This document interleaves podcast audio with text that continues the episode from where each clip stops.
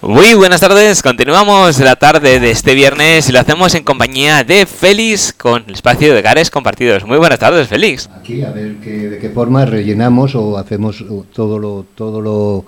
lo agradable este espacio una vez más. Claro que sí. Bueno, hoy me gustaría, Félix, que habláramos de un tema como es la sanidad, porque es un tema que está muy, muy candente ahora mismo. Eh, sabemos las manifestaciones que ha habido en Madrid por eh, falta de profesionales y un poco toda la problemática que tiene alrededor. Se vio también esa problemática cuando estuvimos con el tema del COVID, todo lo que pasó con los sanitarios. Y bueno, me gustaría también eh, que enfocáramos el tema de vivir en la calle,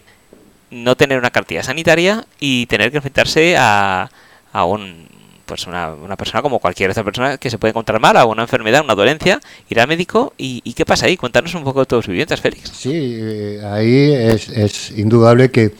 que, esa brecha ha existido y, sigue existiendo. De hecho, ahí están todas las manifestaciones. Pero claro, yo eh, puedo relatar, por ejemplo, mis vivencias y indudablemente ya hace varios años en las cuales pues mi situación ha cambiado, ¿no? Y si bien es verdad que más de una vez me he encontrado en la, en la necesidad de, tener que acudir pues a médicos y indudablemente a, ningún a ningún sitio eh, que esto que se llama ahora de, de zona o, ambulatorio como se llame ahora o se enfoque pues no podía ir porque claro al no al carecer de una de una cartilla de seguridad social pues no no me atendían no en lo cual lo único recurso que me quedaba era en la zona donde me hubiera afectado, pues eh, eh, tener que ir a urgencias y indudablemente pues ahí jugar con, con, el, con el, voy a decirlo, con el corazón de la persona que me atendiera en urgencias y si decidiera de que, de que el trámite de un papel o el trámite de no tener un, un número pues, pues fuera posible de que se me atendiera, sí. Porque si te has llegado a casos de llegar a un hospital y y decirte que no, no te podían atender o remitirte, eh, como comentabas también, a Granada, que es donde sí que tenías a lo mejor tu, tu número de seguridad social por, por estar siendo allí y tener que trasladarte allí para poder ser atendido. Sí, sí, además eh, puedo hablar con esa paradoja porque además debo agradecer al médico que, que, estaba en, en, Almería y en Almería me dio también un, eh, con, con, el hecho de dormir en la calle y tal, pues cogí un, una gripe, pero, pero de esas fuertes, de las que no te puedes ni mover ni, ni nada de nada, ¿no? Y entonces, como pude, pues acudí al, médico en, Almería. Y vuelvo a decir, en Almería eh, tuve que recurrir a, urgencias y coincidió que cuando yo estaba en urgencias planteando mi problema, pues apareció por la misma sala o en el sitio donde se recogen urgencias, aparecía un, e, ese doctor que, pongo en, en, cuestión y al ver que, no tenía ningún tipo de papel ni nada, que la única sitio que, me podían atender era en Granada, porque ya había ido alguna vez que otra, debido a, toda una serie de, cosas que había hecho allí, como el tratamiento del alcohol y demás, pues el hombre pues hizo eco de mis palabras y eh, me hizo pasar a su despacho, me puso un, tratamiento preventivo, me puso unas inyecciones, creo recordar, me dio unas pastillas y el buen hombre, que, que ya digo que, que fue maravilloso, encima tuvo la, la santísima generosidad de, pagarme el billete de autobús desde Almería a Granada, ¿no? Pues para que pudiese atendido por Claro, porque allí en Granada ya sí pude ir al centro donde en el cual ya me conocían, aunque no llevara ese, esa cartilla, porque ya había estado otras veces, y entonces sí, ya se me atendió, pero es indudable de que ahora yo creo que ya las cosas poco a poco están cambiando, pero que sí, que una persona que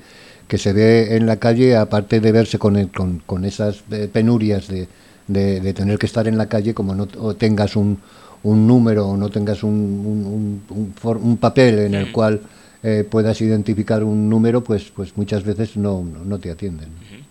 Claro, porque muchas veces eh, esos detalles no nos los planteamos mm. y nosotros lo tenemos muy fácil porque nos ponemos malos, tenemos nuestra USIP, nuestra cartilla de seguridad social, llamamos al médico, si no tenemos claro qué centro nos corresponde, nos lo dicen, pedimos cita, nos atienden y, ya está. Si hay algún medicamento, pues eh, vamos a la farmacia, nos lo mm. dan, mm. si entra a la seguridad social, si no hay que pagar un poquito más, etcétera.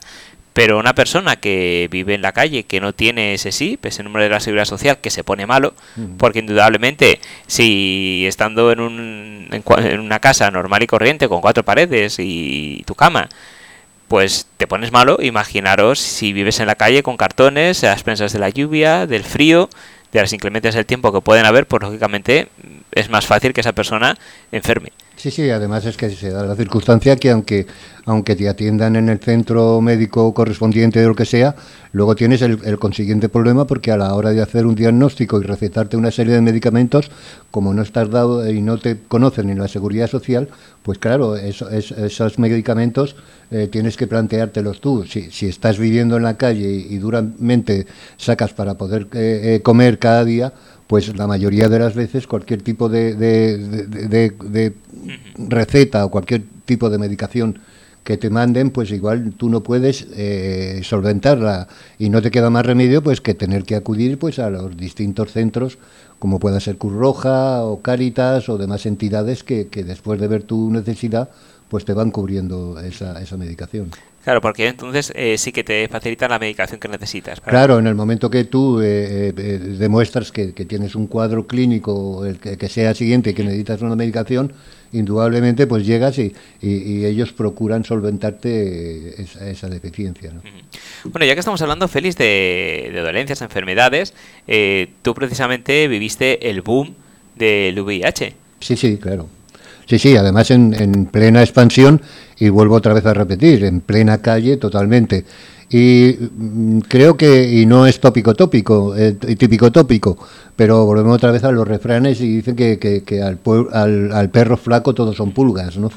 Y entonces, claro, indudablemente como había tan poca información, estaba la gente to totalmente tan, tan ignorante de lo que estaba pasando y por qué la cantidad de personas que estaban muriendo, pues uno de los de los formatos que durante un tiempo recorrió también es que nosotros, eh, la mayoría de nosotros, de las personas que estábamos en la calle, pues éramos portadores de todo ese VIH. Bueno, la gente eh, ahora mismo eh, esto lo puede, no con el VIH, pero mm, desgraciadamente no hace mucho tiempo hemos pasado por una pandemia mm. que cuando empezó allá por un marzo mm. dijeron que podía haber algún caso, pero era muy lejos, que aquí no iba a llegar cuando llegaron los primeros casos nos pilló a todos un poco a pie cambiado uh -huh. y de repente sin comerlo ni beberlo, sin pensarlo, nos estuvimos de lleno en una pandemia que nos tiró pues muchísimo tiempo cerrados en casa, sin poder tener contacto con la gente y, y con muchísimas muertes. Uh -huh. y, y, nadie se lo esperaba. Con lo cual, no sé si hay cierto paralelismo con lo que tú pudiste sentir cuando empezaron a aparecer los primeros casos del VIH, eh, la gente de la calle y viendo que gente de tu alrededor o conocidos o compañeros pues eh, se infectaban o acababan incluso muriendo y no sabían exactamente qué pasaba ni cómo remediar eso. Sí, sí, indudablemente ya digo que, que los, los, tiempos son distintos, aunque las situaciones en, en muchas veces tengan algún parecido, mm. pero lo que sí es evidente que ya una vez ahora con, con esto de la pandemia, al principio también eh, costó mucho reaccionar y costó mucho darse cuenta de que, de que eh, el hecho de que de que una persona que estuviera en la calle cuando el, la recomendación es de que todos estuviéramos eh, en casa y que no nos comunica o, o, que estuviéramos más o menos en sitios cerrados o en sitios y tal, pues eh, durante los primeros meses eh, también se vio con la tesitura de tener que plantear un, eh, buscar una serie de lugares o una serie de habitáculos para esas personas que estaban en la calle y que estaban corriendo ese riesgo más todavía más acelerado que cualquier otra persona, ¿no? ¿Y cómo, cómo sentías, eh, volviendo un poquito a lo que nos contabas antes, Félix, de cuando estuviste en el boom del VIH? Porque, claro, eh, vives en la calle, mm, gente de tu alrededor, pues eh, si no se pinchaba heroína, porque también sí, fue sí, el, sí. el, boom de, de, de, la heroína, que no se pinchaba y te dejaba la genilla o mm. incluso la compartía, porque, claro, eh, en principio era algo normal, no, no pasaba nada. Claro, empezaron a haber casos de VIH, nadie sabía cómo se transmitía exactamente o, la información no llegaba del todo o si llegaba decía, bueno, no es para tanto y, claro, se iba escalando, escalando, escalando. ¿Cómo vivías tú esas situaciones? Sí, porque es que además es, que se dan muchas circunstancias, porque en aquel tiempo todavía, cuando al principio de,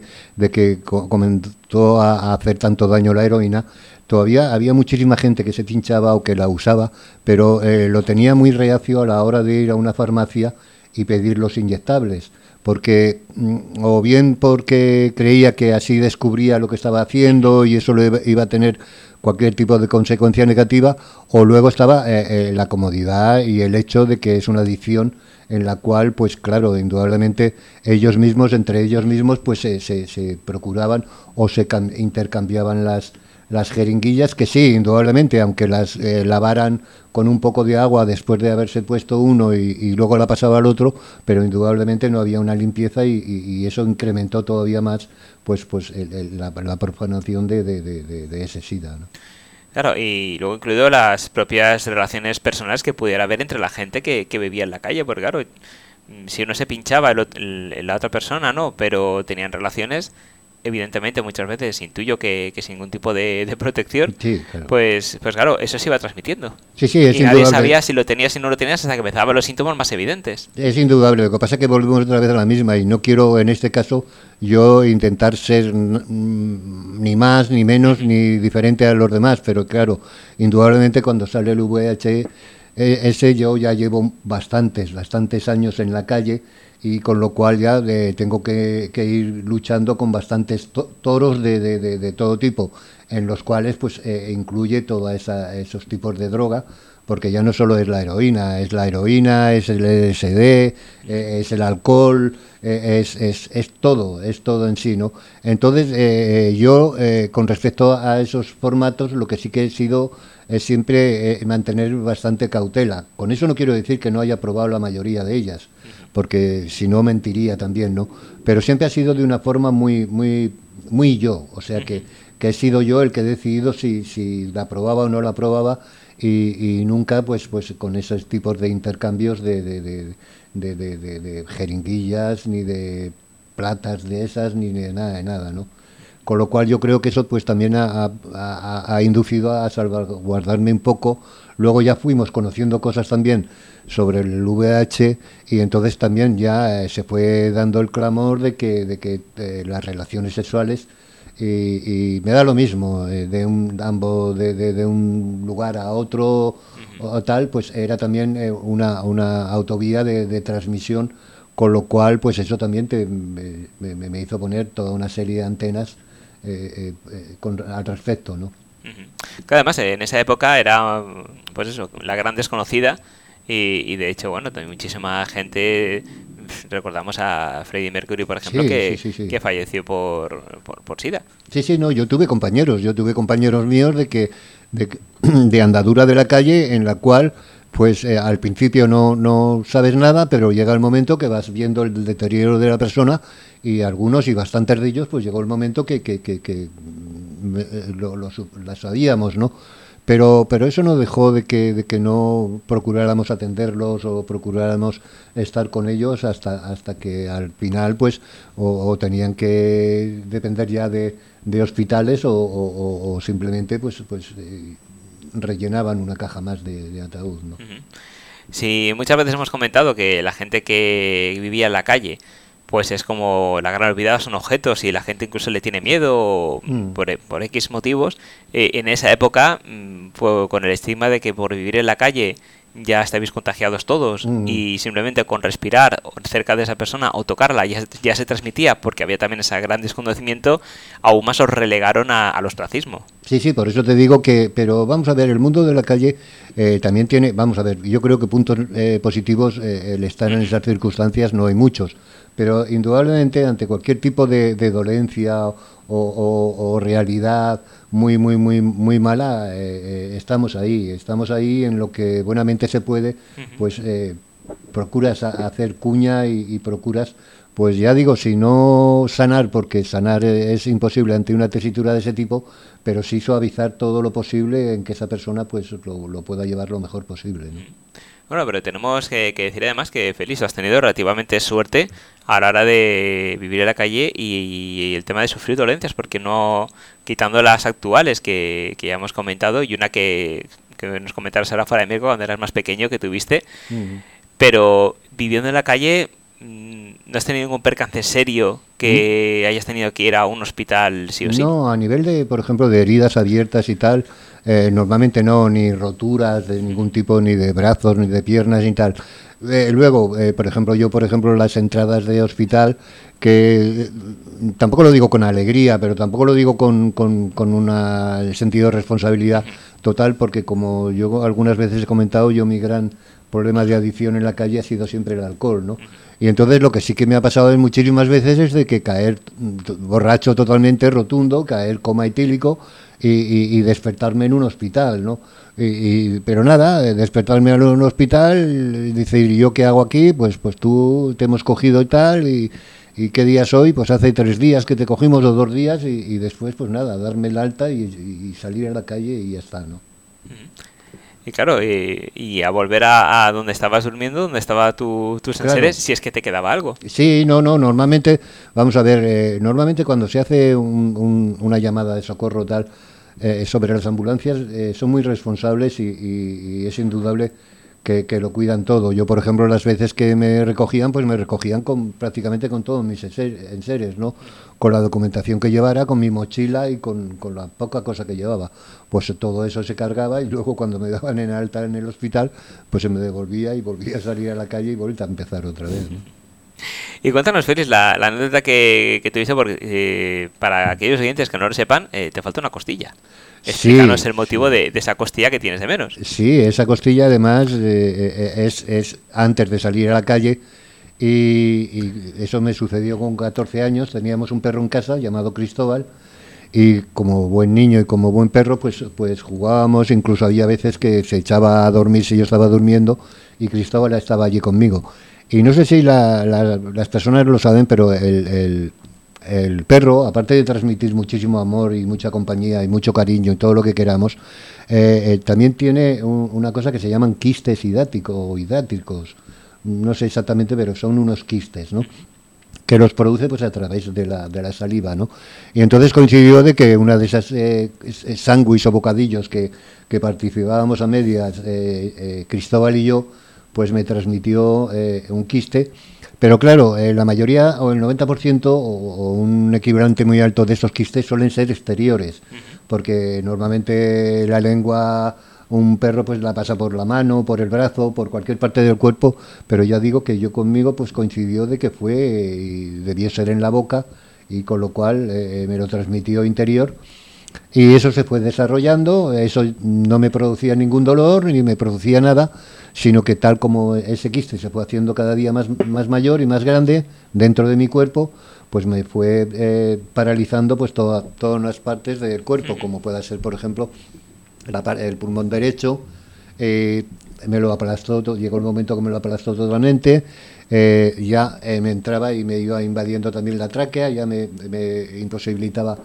el formato de respirar normalmente, con lo cual subía tres o cuatro escaleras y ya me, me asfixiaba. Y luego la pérdida de peso, o sea, yo, yo eh, aunque comiera lo que comiera, yo no ganaba peso ninguno. Y entonces, pues, eh, eh, fueron dando alertas en, en, la, en la familia y al doctor que, que además da la coincidencia que una tía mía le cosía, porque era, era modista, y le cosía a toda la familia de ese doctor, se interesó por el caso y me llevó a, a Barcelona, a la famosa clínica del doctor Barraquer, que es eh, especialista en, en optología, en, vamos, en la vista. Sí, claro, eh, parece que, que, que, tú hubieras tenido eh, casualidades curiosas, pero que te han ido abriendo, abriendo puertas, pese a todas las dificultades que has tenido, has tenido esos pequeños accesos para poder seguir adelante, porque estamos hablando de un especialista en oftalmología y tu dolencia era un quiste que tenías interno, que te estaba claro. el pulmón. ¿Cómo se enlaza la oftalmología con, eso? Gracias a que recibió pues esos eh, aparatos ¿no? que, te sí, sí, esos aparatos, con lo cual no diagnosticaron eh, eh, la palabra quiste, pero sí que había un bulto dentro de mi cuerpo que era el que estaba motivando todo, todo, el daño que me estaba ocasionando, ¿no? Entonces él, ante esas radiografías y ver lo que más o menos tenía, lo que sí decidió es hablar con la familia, pedir autorización, porque, porque él además estaba como buen cirujano y como buen, como, buen doctor, estaba interesada en saber qué, qué, es lo que me motivaba a mí, que, todas las dolencias que tenía dentro de mi cuerpo, ¿no? Entonces, cuando abrió, que me abrió que yo eh, voy, voy abierto de todo el lado derecho, eh, voy de parte a parte con una cicatriz que, que, la verdad es que es unos, unos cuantos puntos, se dio cuenta de que para sacarme ese, ese quiste, pues no podía sacarlo entre,